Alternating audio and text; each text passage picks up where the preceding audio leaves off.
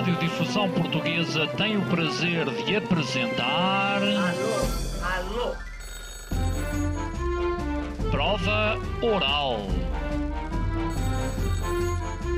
Uma rubrica de Fernando Alvim. Alô, alô. Todas as tardes aqui na sua Antena 3. Um programa bem divertido para toda a família. Basta telefonar e conversar. Ah, é da Praça da Figueira? E? Dos Jardins Zoológicos? Prova Oral. Um programa para gente nova. A vossa atenção, portanto, para o programa Prova Oral. Porquê é Portugal hoje um país rico a nível mundial, mas pobre no contexto europeu? continuamos a ser o país mais pobre da Europa Ocidental. Quais as causas e o contexto histórico do nosso atraso? Como chegamos aqui? Bem, as causas são, em primeiro lugar, históricas. Também existem causas contemporâneas. O economista Nuno Palma quer repensar o passado para reinventar o futuro. Existe um fenómeno estudado em economia que se chama a maldição dos recursos. Esta quinta-feira, não nos atrasemos mais. Na Prova Oral, às 19 horas, na Antena 3. Estivemos à espera que o Natal chegasse para trazermos o nosso convidado da estúdio, visto ele não morar cá em Lisboa, mas sim em Manchester. Verdade? Convidado. É verdade. É verdade? Não, não estamos a ouvir a tua voz, mas eh, muito rapidamente vamos eh, ouvir, digo eu. Ok, é verdade. Muito obrigado pelo convite. Olha, obrigado nós. Eu continuo sem ouvir a tua voz, não sei o que é que, o que, é que, o que, é que estará a acontecer. Alô, alô, alô, eh, voz do convidado, alô, um, dois, um, dois, terra, Eh, cá está. Agora sim. Agora já vejo a luz. Ah, agora está, está. Eh, problema resolvido. Bom, eh, Nuno Palma, di- dizia eu, tu vives em, em, em Manchester há quanto tempo? Já há uns seis anos. Tal. Eu gosto. Saíste lá, eh, saíste lá quando? Vieste, vieste para cá quando? Agora? Sim. Há há uma semana. Estava bom aquilo? Ah, sim, aquilo está mais frio do que cá. Como é que é a noite em Manchester? Não sei, se- não sei se sais à noite, não é? Mas havia aquela tradição das grandes noites de Manchester. Ah, pronto, é que- quer dizer, os alunos fazem lá grandes festas, se calhar é melhor não misturar muito, mas, mas a, a- a- cena da, da música é boa, tem, tem boas bandas sempre a tocar, tem, tem curry mile, para se quiseres comer assim, um caril às duas da manhã é possível. Não, não costumo fazer, mas é possível. Ah, e, e- Tu gostas de morar lá? Eu adoro morar lá, sim. Aliás, tu és professor eh, justamente lá na, na Universidade de Manchester, mas não só, atenção. És também eh, professor aqui na- no, no Instituto de Ciências Sociais de- da Universidade de Lisboa. verdade? Investigador, sim. investigador no, no, no ICS. Assim, eh, assim se diz. Bom, tu lançaste um livro que diz as causas do atraso português. Estas causas têm uma perspectiva histórica? Tem, as causas, antes de mais, são históricas, Hum. ou seja, se nós queremos perceber ahm, porque é que hoje Portugal é um país muito pobre a nível europeu, Mas e sempre foi, não? sempre foi, tudo depende do que se quer dizer com sempre. Desde, desde, desde, Desde o século XIX, não, não, desde os descobrimentos, não. E isso é uma coisa que o meu livro mostra, que por volta da altura dos E descobrimentos. fomos ricos. Sim, Portugal, por volta da altura dos descobrimentos, era dos países mais ricos da Europa, mas não por causa dos descobrimentos. É mais ao contrário, os descobrimentos são mais uma consequência ah, do que acontecia no país do que uma causa da riqueza para o país. Riqueza em termos comparados. Todas estas sociedades eram pobres a comparar com ah, as sociedades em que nós vivemos hoje. Hum, Então, eh, Portugal era um país rico nessa, nessa altura dos descobrimentos. Porquê? era rico porque tinha um contexto ah, ah, institucional e um contexto ah, que, que tem a ver com o que aconteceu na sequência da Reconquista, em que Portugal e Espanha eram uma espécie de sociedades de fronteira da época, era uma espécie de ah, sociedades ah, em que havia, é como com- com o faroeste do século XIX, em que havia relativamente poucas pessoas em relação à, à, à terra disponível, por um lado, e por outro lado, era uma sociedade que bebia de uma grande riqueza cultural, pois eh, nessa altura, eh, estamos a falar neste momento do século XV, Portugal era dos países com a maior tolerância da Europa, em que conviviam, eh, eh, portanto, a tradição, a, a tradição cristã convivia com a tradição eh, dos judeus e com a tradição árabe que de alguma forma ainda subsistia e aliás influenciou os descobrimentos. Portanto havia um, um certo contexto em Portugal e eu no, no, meu, no meu livro cito os trabalhos nomeadamente do António Castro Henriques sobre a Idade Média em que uh, se explica que o contexto económico do país nessa época era muito bom a nível europeu por comparação com outros países europeus. Bem, mas a verdade é que isso é há 500 anos não é? Uh, estamos a falar do tempo atual. E agora no tempo atual urge perguntar-te porque é que Portugal é um dos países mais pobres da Europa e pode vir, a curto prazo, a ser mesmo o país mais pobre da Europa. Sim, a, a, expectativa é que sim, que Portugal, eh, na, minha ótica, vai se tornar o país mais pobre da Europa. Um, e, e, na Europa estou em, é, de, em relação à Europa Ocidental, já é o país mais pobre da Europa Ocidental e já é esse país mais pobre da Europa Ocidental há muito tempo, há mais de 100 anos, que é assim. Desde, já no século XIX já era o país mais Portanto, pobre não foi este governo de António Costa. Sim, isto é uma das coisas que eu tento explicar no livro, não é? É quando se culpa, é quando se tenta falar das causas do atraso, não chega, não faz sentido dizer a culpa é deste governo, ou do anterior, ou até dois atrás, ou sequer do século XX, não é? A culpa é dos, dos sucessivos governos e reinados até destes, destes 100 anos. Uh, é um pouco mais complexo do que isso, uh, mas sem dúvida que há um contexto institucional que tem a ver com o funcionamento do sistema político que tem muitas culpas no cartório. Agora, nós dizemos o sistema político em Portugal funciona pior do que em outros países da Europa e em relação à Europa Ocidental não tenho dúvidas em dizer que isso é verdade.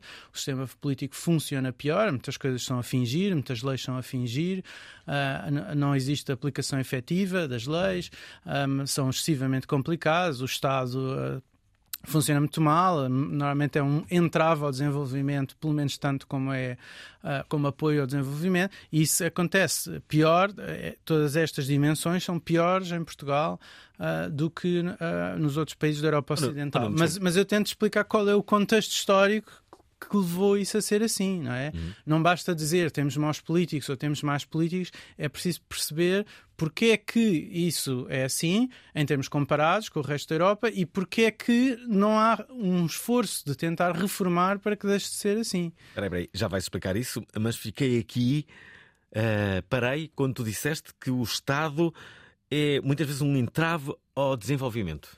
Porquê? Exato, porque eh, basta qualquer pessoa que tente fazer obras, por exemplo, ver a dificuldade que é em, em, ter as aprovações, eh, porque o Estado é fiscalmente regressivo em Portugal, ou seja, muitas vezes o Estado, a redistribuição que faz é a favor dos ricos. É um Estado que tira dos pobres para dar aos ricos. Um exemplo simples é as melhores universidades do país, em que nas licenciaturas as pessoas não pagam, praticamente não pagam propinas, pagam menos de mil euros por ano. Uh, e se fores às melhores universidades do país, vês as pessoas, as senhoras uh, jovens com as suas malas Louis Vuitton, os senhores com os seus BMWs, e portanto, as pessoas que vêm de famílias muito favorecidas e que teriam capacidade de pagar um, propinas altas, os pais teriam essa capacidade e que vão beneficiar no futuro da, da escolaridade que estão a fazer, uh, não estão a pagar essas propinas e é, são literalmente os pobres, através dos impostos, a pagar a, a, universidade aos ricos. Uh, e supostamente isto é assim porque, um, um, porque é uma questão de mérito, porque é uma questão de números clausos e de notas para entrar, mas na realidade nós sabemos que o contexto socioeconómico das famílias importa muito para quem é que entra em que universidade, não é? E, portanto, as famílias que têm um contexto socioeconómico muito favorecido pagam explicações uh, aos filhos, uh, uh, têm um contexto em casa em que eles próprios ensinam aos filhos o que for preciso, etc. Depois os filhos têm boas notas, entram nas universidades e estão os pobres a pagar a universidade aos ricos. Isto é um exemplo do Estado capturado por o Estado capturado pelas classes médias e, e, altas. Agora, há muitos outros exemplos em Portugal, porque a economia tem um nível de concorrência muito baixo. Isto quer dizer o quê? Um nível de concorrência baixo. Quer dizer que há muitos monopólios, oligopólios, empresas que estão confortáveis a ganhar grandes lucros e muitas vezes, mesmo à direita, defende-se os lucros das empresas, confundindo o, o, o que é que é uma agenda que devia ser outra, que é defender a concorrência, porque a concorrência. Hum, vai beneficiar o consumidor, em última instância. Uh, mas defender a concorrência não é defender os lucros, é defender que é defender o consumidor, em última instância. E, portanto, isso é outro exemplo do Estado, quando, através da proximidade ao Estado, certas empresas, certos lobbies conseguem ter acesso a benesses e conseguem ter mercados protegidos, digamos. Uh, o mesmo se passa com as ordens profissionais altamente protegidas, que até a União Europeia pressiona Portugal, pressiona. Um, Uh, uh, o país, em troca de, dos dinheiros que estão sempre a dar, e mal na, na minha ótica, a fazer reformas na, nas, nas, ordens profissionais, e é o próprio Presidente da República a não deixar. Qualquer dia estou a votar PS, porque eles é que não têm vontade, mas, mas, vão, mas vão fazendo. Portanto, uh, em troca do dinheiro. Portanto, aqui a questão é: estes mercados protegidos, sejam de ordens profissionais, sejam de empresas que, graças a, aos seus monopólios, oligopólios e à proximidade ao Estado, à falta de regulação, aos reguladores capturados. Portanto, tudo isto cria um, um, sistema que é, digamos, confortável para quem está, mas é, mas é, mas é exclui todos os que não estão e exclui a, a, a população como um todo. Porquê que, que dizes que a União Europeia, quando, quando, quando nos dá de, de fundos europeus, faz, faz mal? Porque uh, os fundos europeus, em teoria, uh, são dados em troca de reformas. Uhum. Ou são para implementar reformas. Uhum. Mas na prática não é isto que acontece. Na prática, mesmo nestas situações em que eles tentam impor algumas reformas em troca do dinheiro, há muita resistência interna. Uh, no que toca à questão das ordens profissionais, um, os lobbies conseguem se impor e conseguem não querer essas reformas e conseguem. Eu, eu, recentemente, o próprio Presidente Presidente da República não quis deixar passar esse tipo de reformas. Um, e, e, por outro lado, uh, uh, o dinheiro em si não é utilizado da forma que deveria ser. Ou seja, o dinheiro, por exemplo, o caso do PRR. O PRR é dinheiro que uh, era dado originalmente, o seu objetivo original era combater a pandemia. A pandemia já acabou há que tempos, agora é que está a chegar o dinheiro em peso. E esse dinheiro está a ser utilizado para, por exemplo, ainda, ontem, ontem, ontem foi noticiado que estavam a ser construídas imensas casas em Oeiras. Portanto, com o dinheiro do PRR. Ou seja, objetivamente isto não é uma reforma para o país. Isto não vai para o país a crescer. Isto é distribuir, isto é uh, uh, distribuir o que existe, fazer algumas pessoas contentes, isto não põe um país a crescer, fazer a casa em Oeiras, que ainda por cima, Oeiras é dos municípios mais ricos do país. Portanto, é mais um exemplo de dinheiro a ir para os ricos, a, a, a ir para os que já têm.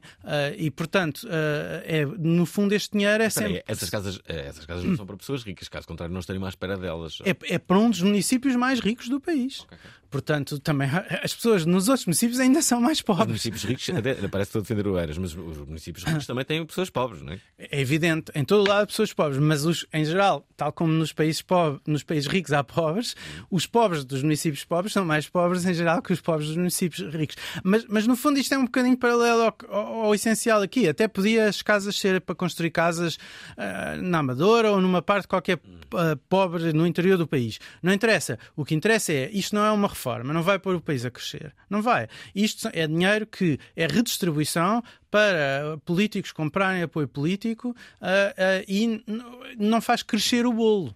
Distribui dinheiro uh, e, portanto, até adia adia a sensação, adia as verdadeiras reformas que o país precisa. Oh, não, não. Mas sabendo nós hum. que a habitação, por exemplo, é um dos grandes uh, problemas do, uh, do momento uh, atual, compreendendo o, o facto de dizeres que essa não é a solução, então qual é a solução?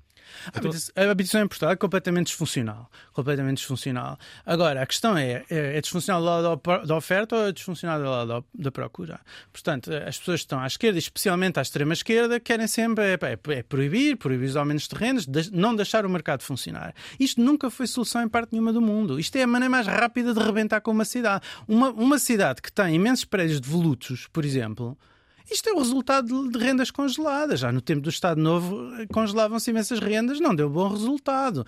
Uh, portanto, o problema tem de ser resolvido do lado da oferta, por um lado nos centros urbanos, e por outro lado, idealmente há uma distribuição melhor das pessoas por todo o país, não só no litoral e nas grandes cidades, ah, porque há muitas partes do país que têm poucas pessoas lá a viver e isso em, parte é por forças daquelas que os economistas chamam de economias de aglomeração, as pessoas querem estar onde estão os empregos, onde estão as outras pessoas, etc.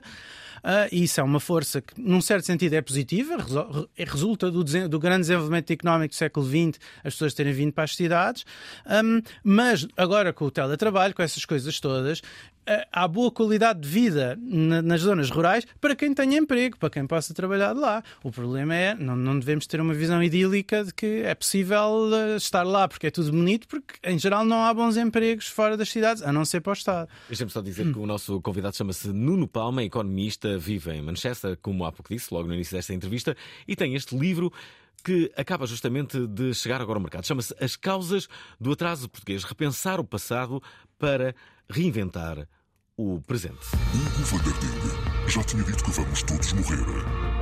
Mas agora diz que vamos todos morrer outra vez. O obituário mais célebre da rádio é o único que não morre. É difícil dizer não acredito em vida depois da morte. Das pessoas que eu gosto acreditam. Esta sexta-feira, as vossas condolências serão dadas a Hugo Vanderdinga numa feliz emissão de Natal. Há uma coisa que tu fazes e dizes: pronto, é isto que eu nasci para fazer. Às 19 horas, na Antena 3. Daqui a pouco vamos falar sobre futuro com o nosso convidado nesta época natalícia.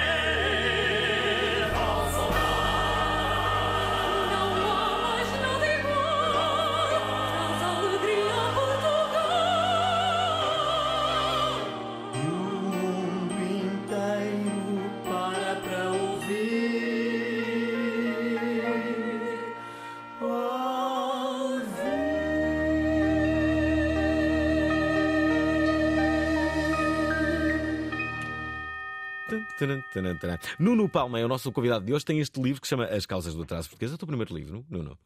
É o meu primeiro livro em português, sim. Eu, dizer, já tinha capítulos de livros e coisas assim, mas. ah, Escreves sobre o tô- quê? Sobre economia também. Sim, história económica sempre. É o que te interessa.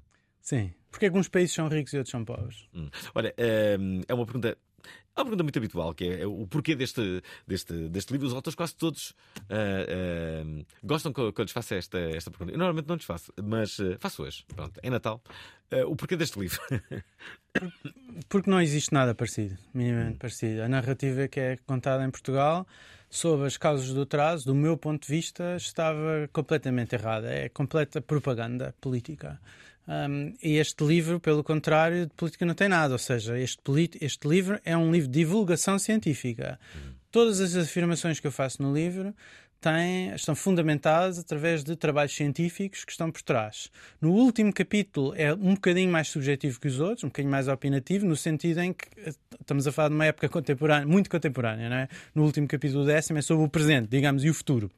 E, portanto, ah, é como às vezes se diz na- na- nas faculdades de História que contemporâneo é jornalismo, quer dizer, Uhum. portanto, é- é- é- não há tantos estudos sobre o não há tanto distanciamento, portanto, eu, eu próprio digo isso. Agora, o livro ah, fundamentalmente é um livro de divulgação baseado em trabalhos científicos e o que os- o meu trabalho ao longo dos anos, que é a investigação que está por trás do livro, ah, me tem levado a, a- a conclusões ao longo dos anos que são completamente contrárias às narrativas que nós aprendemos na escola ah, sobre a história de Portugal e sobre as causas do atraso português. E, portanto, não Dá-me dá- dá- exemplos. ah, exemplos, há bocadinho estávamos a dizer que ah, as causas do atraso, estava eu a afirmar, não são do século XX. Já vem de muito o atraso. Na realidade, o século XX até foi globalmente um século de grande recuperação do atraso, em que continuámos a ser o país mais pobre da Europa no fim do século XX, da Europa Ocidental, mas, era, mas a nossa distância em relação aos outros era muito mais pequena do que tinha sido no início do século XX. Um, e, portanto, ah, e, e a, a maior parte dessa recuperação aconteceu durante o Estado Novo. Um, e quando eu digo esta afirmação, esta afirmação não tem nada de normativo, ou seja, não tem um julgamento de valor associado. Eu não estou a dizer que a ditadura é boa, nu- nunca disse nada disso. Ah, o que eu estou a dizer é temos de olhar para o Estado Novo com objetividade. Temos de reconhecer que foi durante o Estado Novo que existiu uma grande aproximação do país aos níveis de vida da Europa.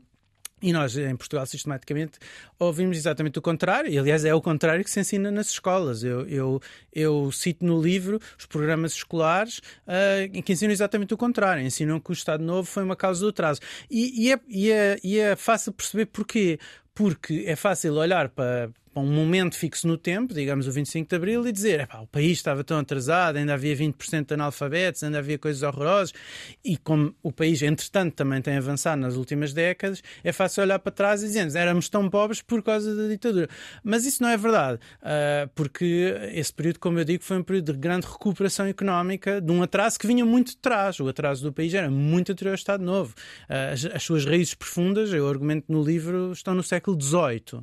Ah, e foi no século XIX que Portugal bateu no fundo. E a Primeira República foi um desastre completo em termos económicos, educativos, a, a todos os níveis. Deixa-me aqui colocar uma primeira mensagem, esta que nos chega do uh, Gonçalo Santos, que diz isto. Boa noite, Provaral, boa noite, Fernando Alvim, boa Olá. noite, convidado. Gostava de discordar quando o convidado afirma que os pobres pagam tudo e os ricos não pagam nada.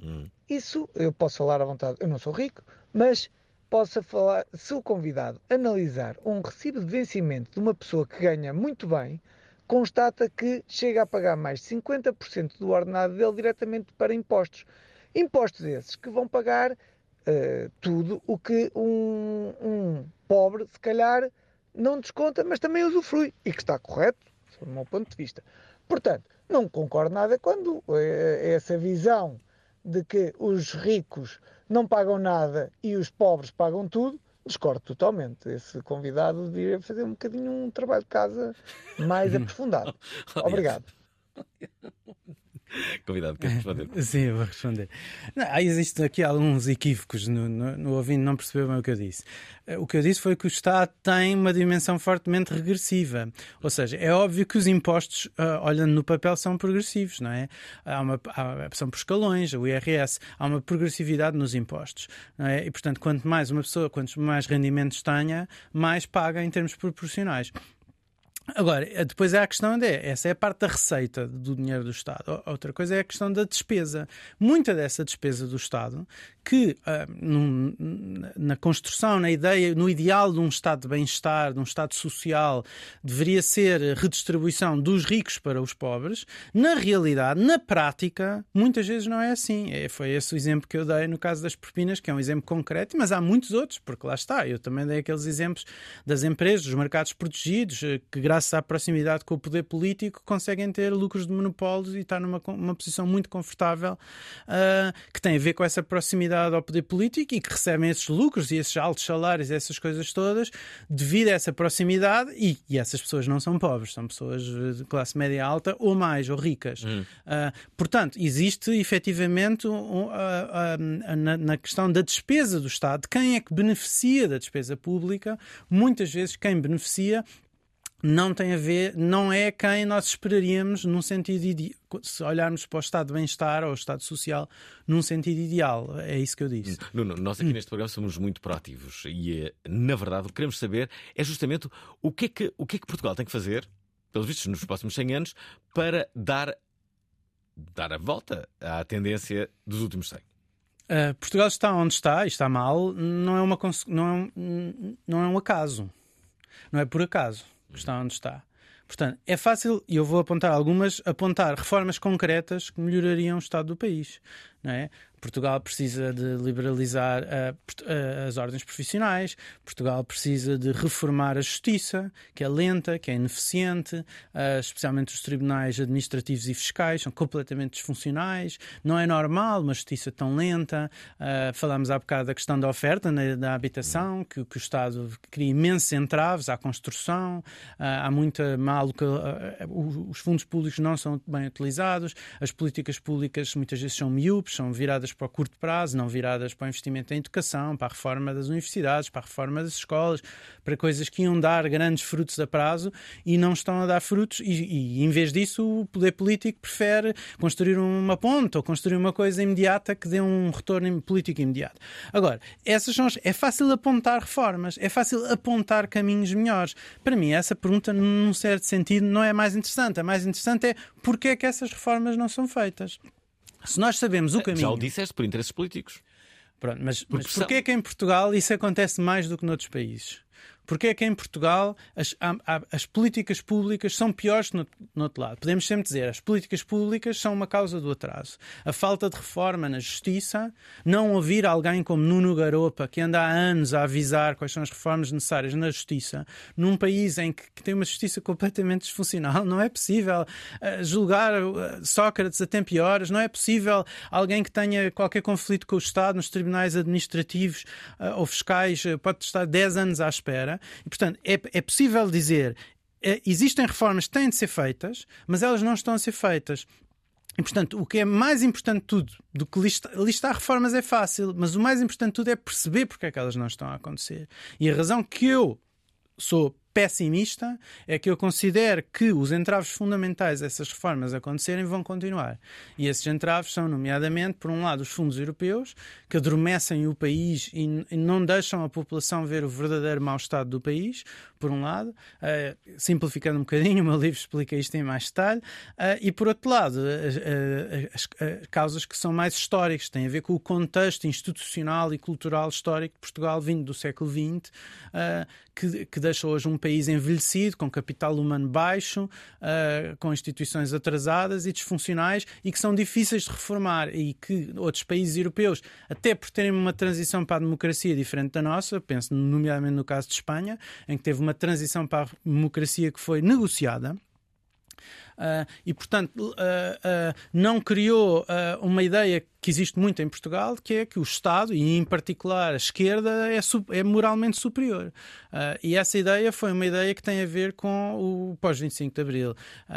E, e, esse pós-25 de Abril e as narrativas, essas tais mentiras históricas que se criaram sobre a história do século XX em Portugal, afetam muito a cultura do país e atiram culturalmente o país, no que toca à política económica, eu não quero só dizer para a esquerda não é bem certo, porque a própria direita também é muito anticoncorrência, é muito a favor dos mercados protegidos e, de, eh, portanto, é mais anticoncorrência livre, anti-liberdade económica eh, eh, do que, do que propriamente esquerda. Portanto, a, a, a, porque a própria direita também é muitas vezes contra essa liberdade económica.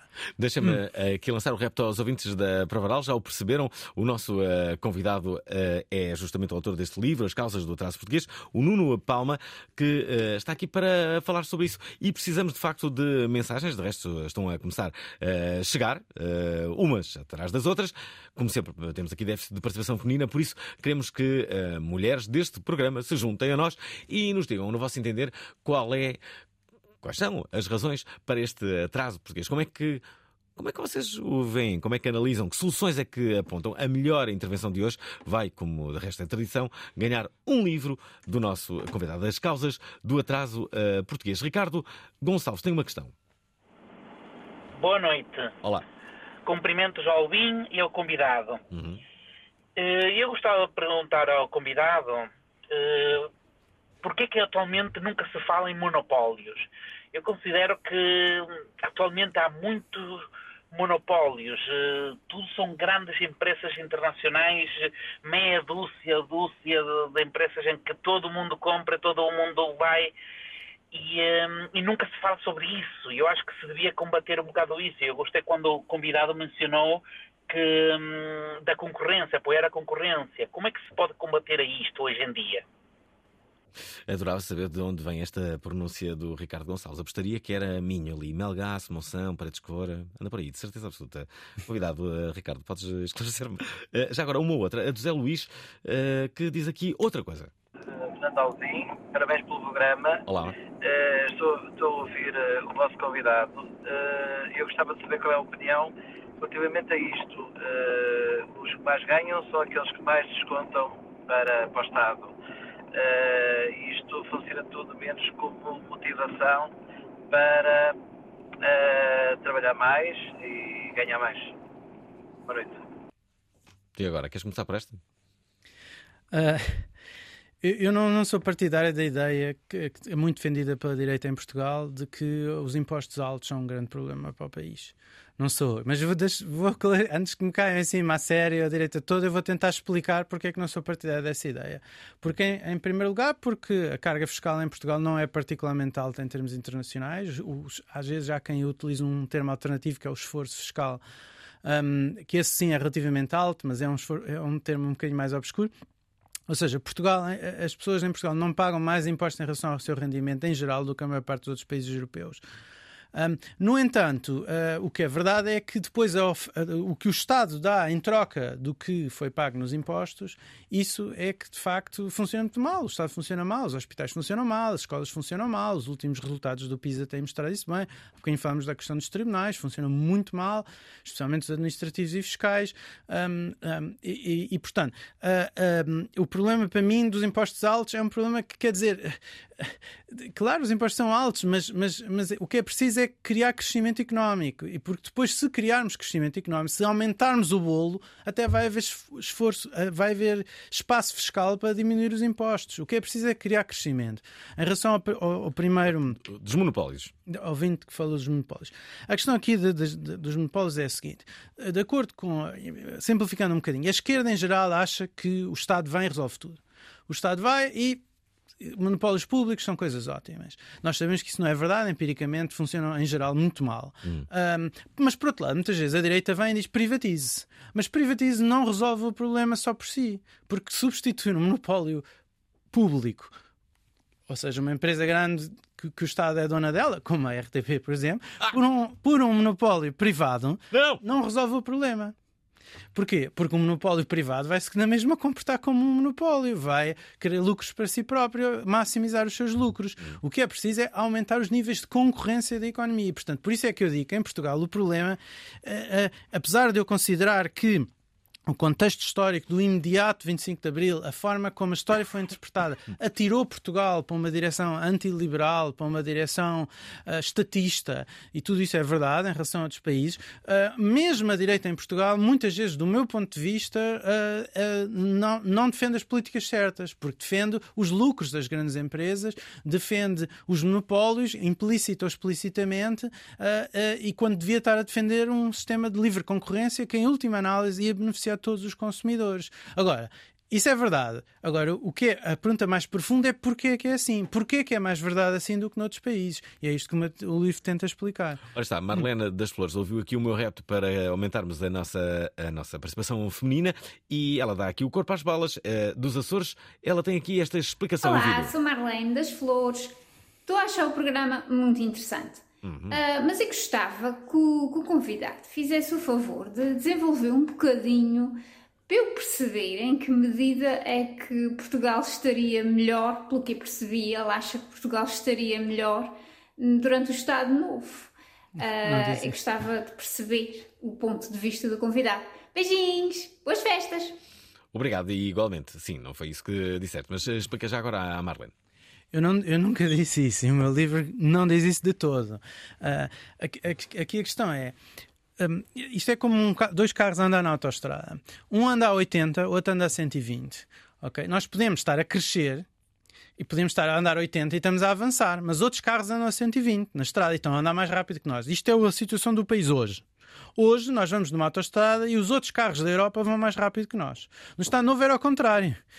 Portugal estava a convergir com os outros. Os outros vinham à frente e Portugal ia a acelerar e a apanhar os outros. Agora, isto não, para já isto não é uma defesa da ditadura, não é, um- não, não é de todo dizer que a ditadura é uma coisa boa, porque estas coisas devem ser separadas. Devemos perceber qual é o contexto, qual era o contexto económico da altura, qual era o contexto político da altura, e o Estado Novo deve ser criticado pelas coisas que, que, que tem que ser criticado. Era uma ditadura, tinha polícia política.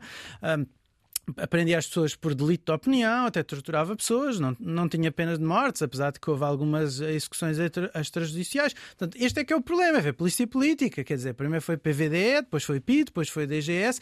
Este é que é o problema do regime. Agora, o, o- nós, o, o problema para mim, isto são fantasmas do passado. Nós temos de perguntar é porquê hoje muitos partidos políticos adoram o fantasma de Salazar, adoram.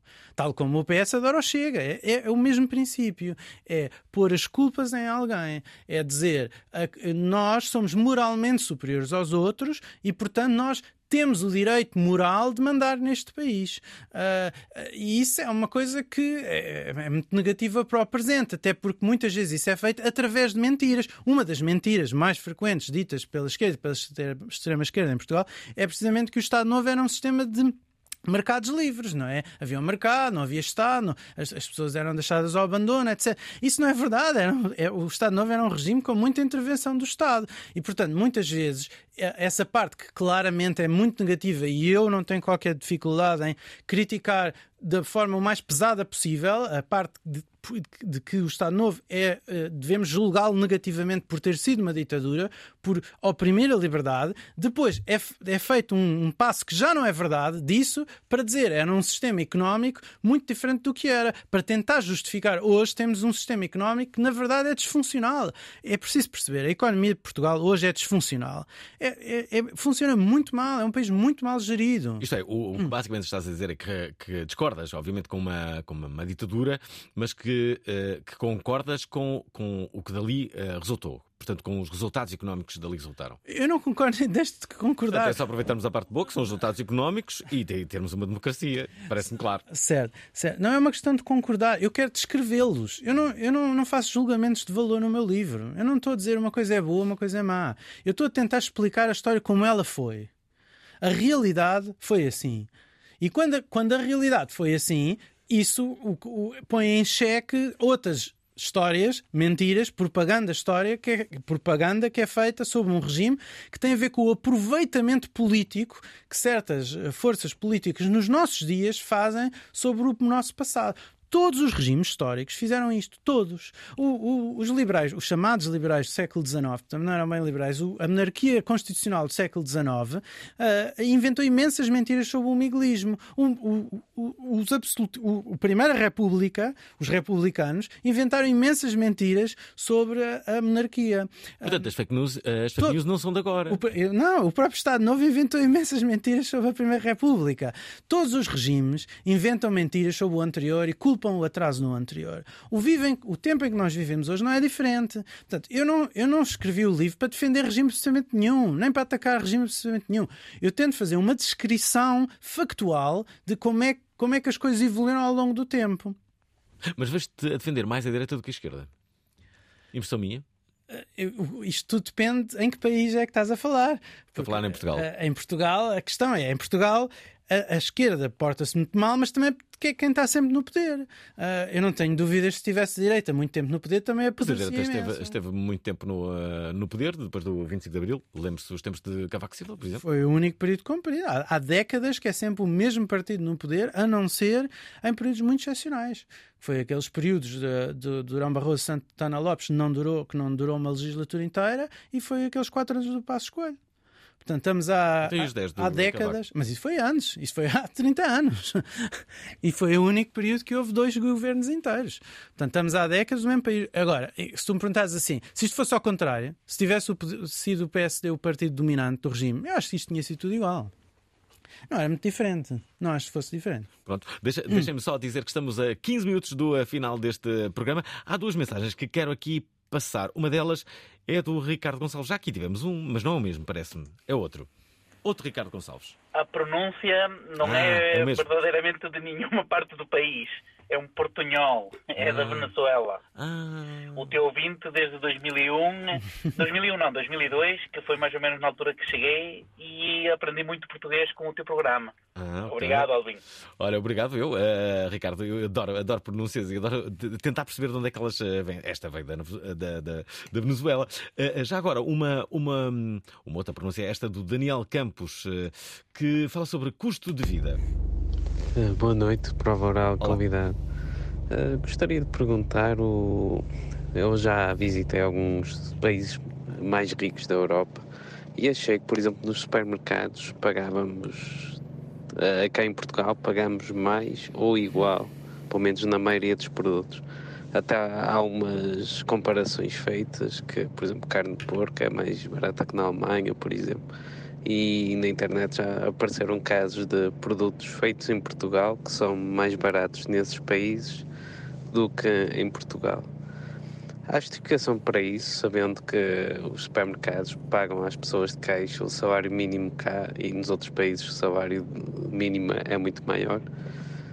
Será por causa dos monopólios, como o convidado referiu? Obrigado. E agora? Pronto.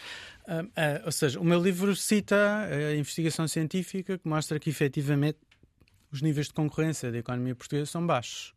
Ah, E, portanto, claro, com níveis de concorrência baixos, os preços são altos. Em geral, os países mais ricos têm níveis de preço mais altos do que os países mais pobres, não é? Então, existe a economia, fala-se ao efeito de Balassa Samuelson, para quem for economista sabe o que eu estou a me referir, Ah, e, e, portanto, ah, Portu- ah, ah, efetivamente em Portugal os baixos níveis de concorrência na economia levam a preços mais altos do que de outra forma seriam, não há, não há nenhuma dúvida disso.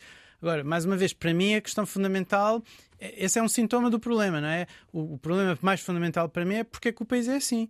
Porquê que é assim não é de outra maneira? E porquê é que sendo assim e sendo uma coisa negativa, isso não muda? Será que algum dia vai mudar? Ah, eu, eu espero que sim, mas não, não, não vai ser, não penso que seja a curto e médio prazo, a não ser que a Europa repense seriamente ah, a, a sua política de, de fundos comunitários. Espera lá, o que é que achas que tem que acontecer? Para que tem, tem que haver algo para nós mudarmos. Há várias coisas que podem E- acontecer. Imagina que nós queríamos acelerar. Tu estás a dizer, ah, isto é curto, médio, curto. A, a curto prazo não será, a médio e longo prazo será.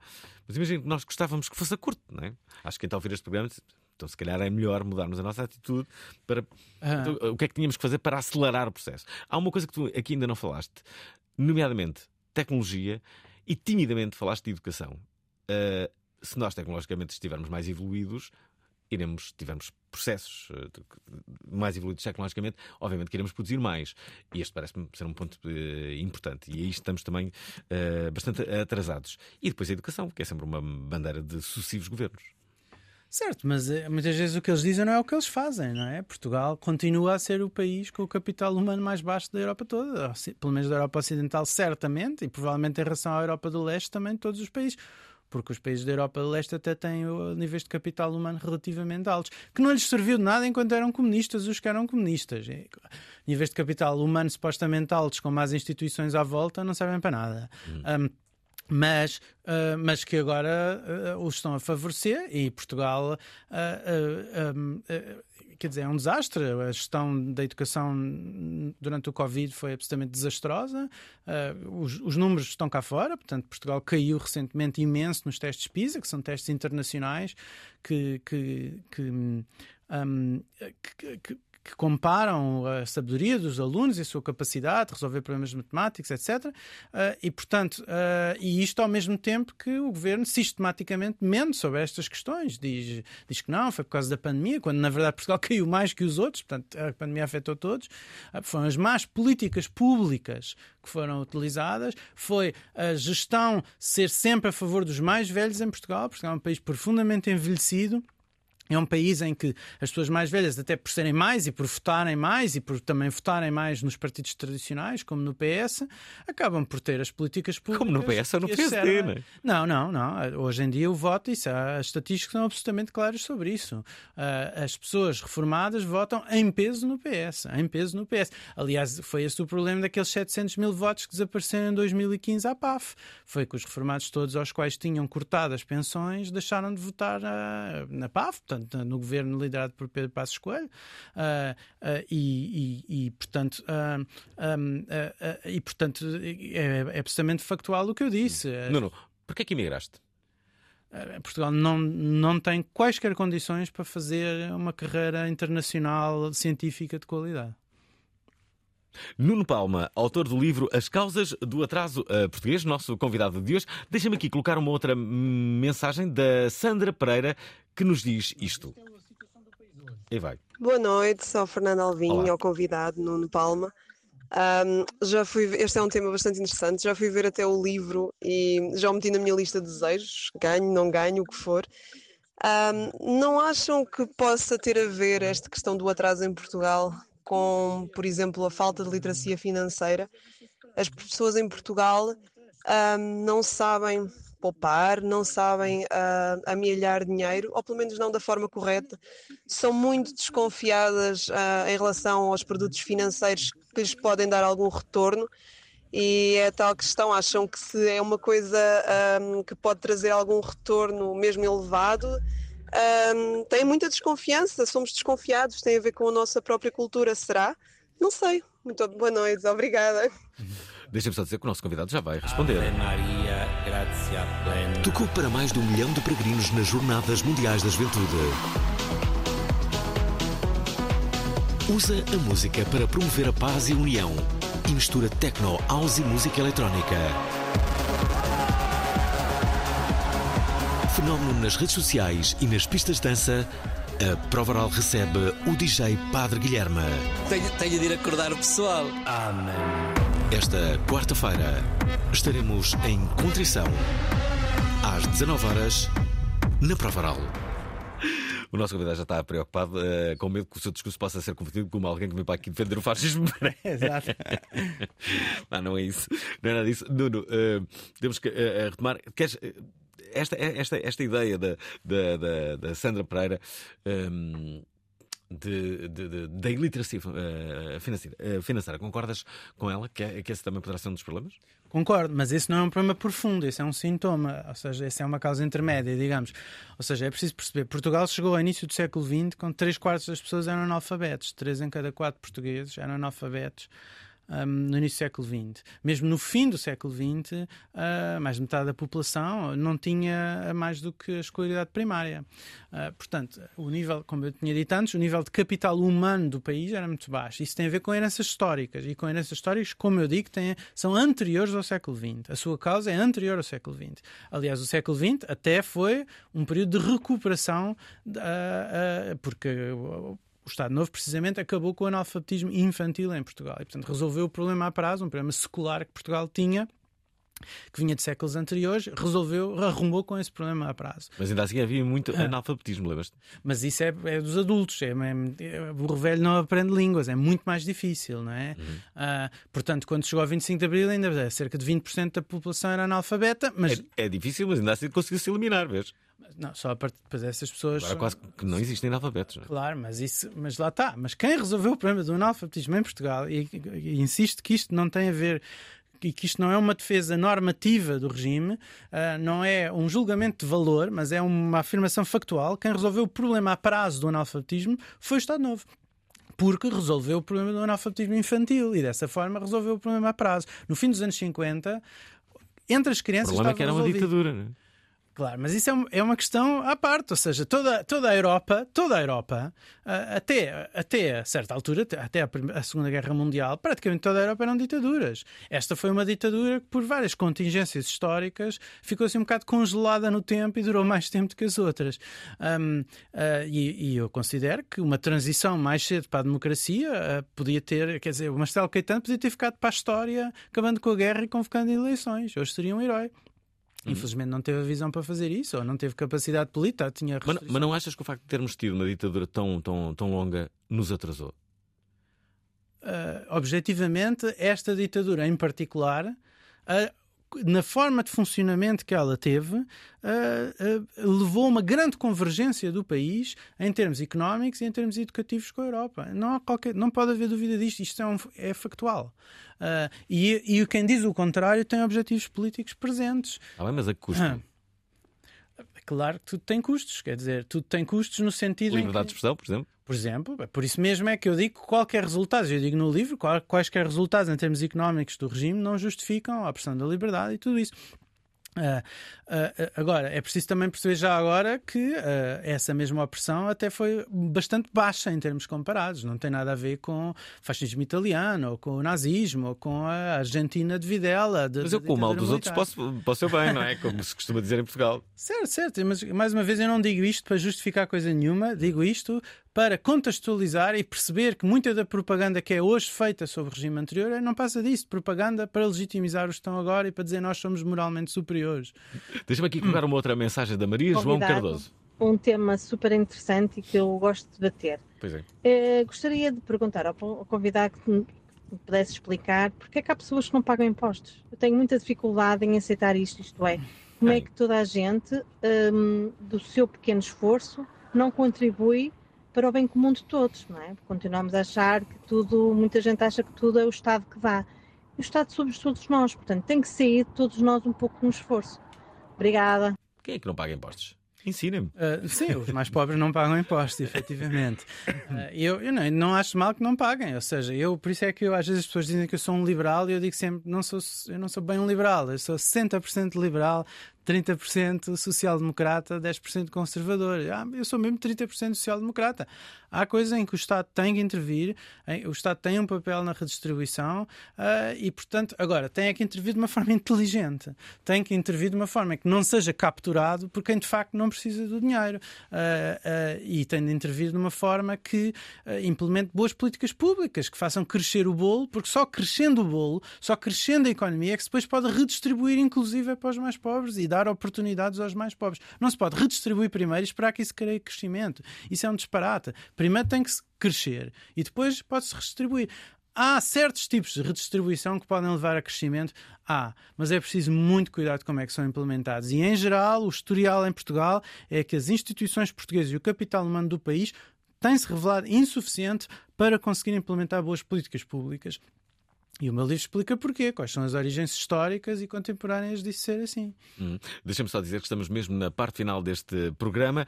A próxima semana, onde basicamente a grande maioria dos portugueses estará de férias, não contribuindo assim para o enriquecimento, ou não, talvez com o consumo possa contribuir para o enriquecimento de Portugal. Bem, mas há um programa eh, em Portugal que não vai estar de férias.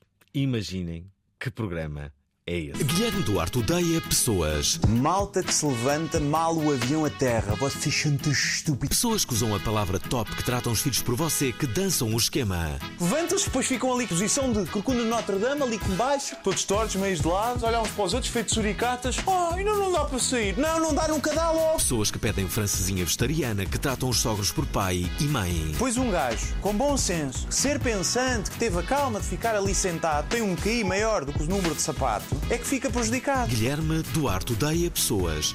E é bem possível que nos odeie também a nós. É preciso fazer um esquema? Vamos odiá-lo.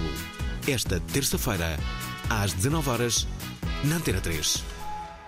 Estamos quase no uh, final deste programa. O que é que te apetece dizer sobre uh, o teu livro que agora chega e que se chama As Causas do Atraso Português? Um, Pronto, o livro é. Eu, eu quero antes de mais explicar que, como eu disse, é um livro baseado na investigação científica que está por trás e que depois dá uma nova visão sobre a história de Portugal. Às vezes dizem que eu estou a reescrever a história e é verdade, eu estou a reescrever a história para dizer a verdade, para a livrar da propaganda e da mentira. Por exemplo, dou um exemplo, dou um exemplo claro: o caso do Marquês de Pombal. Temos numa das principais rotundas do país, em com grande destaque, uma figura que foi talvez o pior político da nossa história, o político mais diretamente responsável a ter que se escolher um. É um bocado Parvo escolhi só um, porque ele também vem num contexto político que eu explico na, no, no, livro e ele é o resultado também desse contexto. Mas a ter de escolher uma pessoa, que se calhar é um exercício um bocado parvo, mas a ter de escolher uma pessoa, eu escolheria o, Mar, o Marquês de Pombal como sendo a personagem histórica mais diretamente responsável pelo nosso atraso. Fechou as escolas quase todas do país. Portanto, a origem de, de, um Portugal muito atrasado em termos educativos, a pessoa mais diretamente responsável por isso foi o, foi o Marquês de Pombal. Queres com isso dizer que corres o risco de substituir uh, os historiadores? O José Gomes Ferreira meteu-se numa polémica tremenda justamente ao fazê-lo aqui neste programa. Bem, eu, não, eu sobre isso não comento porque é, eu sei quem é, mas não é historiador. Não, não, esse, não sei muitos detalhes sobre o livro, mas sei, imagino que não tenha. Uh, mas ele também disse tenha... que queria emendar erros históricos e meteu-se num, num, num, trabalho sério. Pois eu não vou comentar, sei que, pelo que eu sei, não, não, tem, não tem fontes por trás das afirmações que, que faz, enquanto que o meu livro é exatamente o contrário. Todas as afirmações que são feitas, são feitas através de estudos científicos publicados nas melhores revistas internacionais, com revisão de pares, uh, e portanto. Mas são... revistas de história ou de economia? De história económica, de economia, umas de história, umas de economia, umas de história económica. Mas são as revistas mais importantes do mundo nesta área, em que, por exemplo, uh, os professores que são contratados nas melhores universidades do mundo são contratados em função de critérios de mérito, outra coisa que Portugal, o mérito é mandota em Portugal, mas nas boas universidades uh, uh, internacionais não é, e portanto os critérios de contratação dos professores e de progressão na carreira têm a ver com a publicação nesta, nestas revistas científicas de qualidade, e o meu livro é baseado nessas publicações. Já mataste o Marquês de Pombal. Para o final deste programa, podes nos dar mais um dado que, uh, na tua opinião, está também errado de uma, de uma forma histórica? Posso, por exemplo, o século XIX uh, e a sua continuação, num certo sentido, que foi a Primeira República. São regimes que muitas vezes são vistos, uh, especialmente pelos historiadores tradicionais, de uma forma bastante positiva, quando tendo havido grandes reformas institucionais e políticas, etc. E foram um, regimes que foram completos falhanços em termos económicos e para desenvolver o país. O país bateu no fundo no século XIX e a Primeira República foi um, foi um regime que foi curto, uh, foi um, radical, e foi, mas foi um regime regime que uh, foi um desastre em termos uh, para o desenvolvimento do país. Algo me diz que este programa não vai ficar por aqui. Uh, declarações muito faturantes, estas de Nuno Palma, economista, que é professor e reside em Manchester e que está aqui justamente para passar o Natal. Não é verdade? Nós sabíamos disso e trouxemos-lo a propósito deste livro que agora sai e que se chama As Causas do Atraso Português. Quero-te agradecer, Nuno, o facto de uh, teres vindo e desejar-te bom Natal. Muito obrigado. Amanhã temos Hugo Vanderding neste programa. Até amanhã. Gostaram da emissão? Querem ouvir outra vez? Ouçam, partilhem, comentem. rtp.pt/play o podcast da prova oral.